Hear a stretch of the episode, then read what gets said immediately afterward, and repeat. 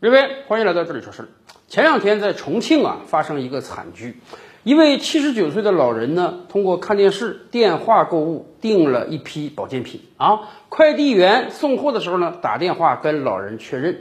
据快递员讲啊，老人表示可以自己下来收这个快递。所以，虽然快递上面写着要送货到门，但是快递员并没有送上楼，而是让老人自己颤颤巍巍的从六楼走下来。这个楼还没有电梯啊。然后老人自己拿着重达二十多斤的保健品走上楼。当天还下着雨，可能老人平时啊身体就不太好。当天下着雨，着急拿快递，快递又很重，二十多斤。结果走到四楼与五楼交汇处的时候，老人突然摔倒，然后就离世了。这个事儿出来之后，家属当然是很悲痛，而且家属找到快递公司，要求快递公司担责。为什么？家属说啊，明明咱这个快递上写的很清楚，要送货上楼，而且当天下着雨，快递小哥为什么你不能把这个货送上去呢？六楼高啊，没有电梯，你让一个老人自己下楼再上楼，而且要拖着二十多斤的物品，你这快递小哥怎么忍心呢？但是当然，人家快递小哥也说，当时我打电话的时候，老人自己表示他要下来的，并不是我不送上去的，我也不能预见到这个惨剧的发生。但是不管怎么讲，这个事儿是出了，这个悲剧已经酿成了。未来啊，有可能家属和快递公司会进行协商，还给予一定的赔偿。但是通过这个事儿啊，我们真是想问一个问题：为什么这些年来收快递是越来越难了？大概是十多年前吧，当网购刚刚开始兴起的时候，很多人愿意去选择网购。大概我想有两个原因。第一个原因呢，呃，就是它够便宜啊。我们以往就讲过，中国几乎所有的互联网行业，当你想成功的话，你最开始一定要打价格战，你最开始一定要让消费者感觉到有实惠、有便宜可占，你才有可能推广。而第二个原因呢，恐怕就是网购公司有快递这个法宝。以往咱们到商场购物，你得自己过去啊，拿着货品再自己回来，很费事儿。网购的优势就是，当年你只要点一点鼠标，现在你只要点一点手指头，你就可以完成购买和付款，然后在家里踏踏实实等着就行了。甭管你这个楼多高，甭管你这个楼有没有电梯，哎，快递小哥都会把这个货品准时的送到你面前的。你要做的就是拆包就可以了。这对于很多人而言，真的是非常满意的服务啊。也正是因为这个原因，网购才迅速的铺开。但是这两年来，我相信很多朋友们都有这样的感受啊，那就是快递的服务啊，似乎啊大不如前了。为什么呢？我们似乎很难收到送上门来的快递了。大概在几年之前吧，各个城市开始兴起了这个驿站。我记得最开始的讲法是这样的啊，有很多人啊，网购商品啊没有寄到办公室，寄到家里。但是家里有时候不一定有老人呢，啊，你白天要上班，快递小哥可能白天把这个货品给你送到家，这个时候他就要反复跟你联系，跟你确认你什么时候在家，把这个货品给你送到家去。如果你不在家的话，他把货品放到门口，还有可能造成快递物品的丢失。所以这个时候很多驿站应运而起了，节省了快递小哥的时间，也节省了你的时间。你白天上班的时候，人家快递小哥把你的快递物品放到驿站去，发个码给你。你下班回来，顺道捎带手把这个物品取回家就行了。双方的时间都得到了节约，这个很好，很不错。可问题是，有一些人，人家本来就在家待着；有一些人家里本来就有老人，甚至有很多朋友啊。人家之所以选择网购，是因为有些大件物品自己搬太费劲啊。我既然到你这个网站，我花了钱了，买了物品了，我就是看中你这个快递服务啊。然而，随着大量驿站的推出，突然大家发现。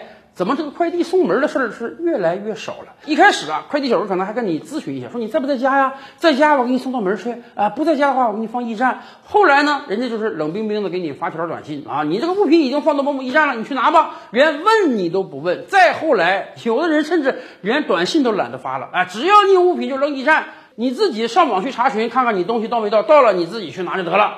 说真的。对于大部分朋友来讲，有可能我们确实白天不在家啊。我每天下班啊，一定会经过我小区旁边的驿站，我顺带手拿一下，这个东西不是很沉，也就算了。我们能体谅快递企业和快递小哥的不容易，可是有一些驿站它设置的很不合理呀。现在很多小区都非常大，可能你住在南门附近，那个驿站在北门附近，你为了去拿快递要绕过大半个小区，耗十几二十分钟。还有的人家家里明明有人，就是要享受到快递到门这个服务，结果人家快递小哥就是把你的货品放到驿站。为什么会这样呢？两方面原因啊。一方面，这些年来我国快递业发展实在是太快了，到今天我国一年的时间产生快递啊，八百多亿、九百亿，接近一千亿件儿。而我国的快递小哥从业者呢，也不过从最初的一百万上升到了三百万左右。也就是说，快递增长的数量是远远快于快递业从业者增长的数量的。一个快递小哥可能以往啊一天送个三五十件就不错了，现在得送一两百件，你实在是送不起啊！像以往那样，每来一个快递都打先打电话跟对方确认你在不在，然后我再给你送过去，这已经几乎不现实了。大量的快递小哥干的事儿就是从货站把货拿到手，然后分到每一个驿站，这样才能有效率。而另一方面，我们也不得不说呀。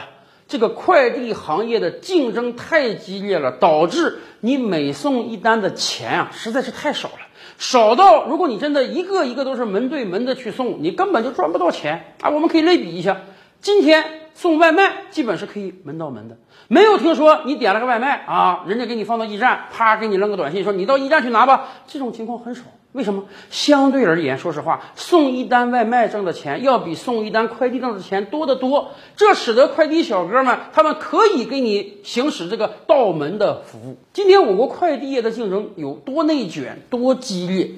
上期节目我们跟大家分享了个案例，说有有一帮骗子啊，买了大概两万件毛衣，采用盲发的模式啊，就是他们搞来十几万个地址，你根本就没买这毛衣，人家就发给你盲发。然后搞货到付款，大概每一百个收到毛衣的人呢，也就有五个人能付款，那九十五件毛衣通通被退回来了。退回来没事，换个新地址再发一遍。为什么他们能这么干？因为快递的价格实在是太低了，低到令人发指的状态。今天我们在网上还会看到很多九块九包邮的产品，有时候我都想啊，九块九够不够你自己发一个快递啊？可是对于人家商家来讲，商品可以给到你，快递费人家还可以给你包邮了。是的，快递业的内卷使得很多企业纷纷打起了价格战。那么。这个价格战一定会传导到终端，就是每一个快递小哥，他每送一件货所获得的钱是非常非常小的，小到他根本就不能货送上门。所以啊，今天我们几乎很少的人还能享受到快递送门这种服务了。但是反过来讲，市场有没有这种需求？当然也有啊。有很多人就是懒得去走到驿站拿这个货，有很多人就是觉得我可能住的比较高，我不愿意下楼，我希望快递小哥把这个货给我送上来。那么这也给我们很多快递企业提个课题了：只打价格战，你未必能脱颖而出。有没有可能搞差异化服务呢？比如说，你有没有可能？在网购的时候，就给我们增加一个选项呢。我们可以为这笔快递单多付五毛钱，多付一块钱，但是你一定要给我送上楼。对于消费者而言，这等于我多一个权利啊！我不想多花钱，那不就不选吗？我自己到驿站去拿吗？我愿意多花这个钱，那我就可以享受到这个服务嘛。而且对于快递小哥来讲，可能他的一个送上楼会让他多赚几倍的钱。那他又何乐而不为呢？真要有这样的服务，那么是不是老人猝死这种悲剧也不会发生了呢？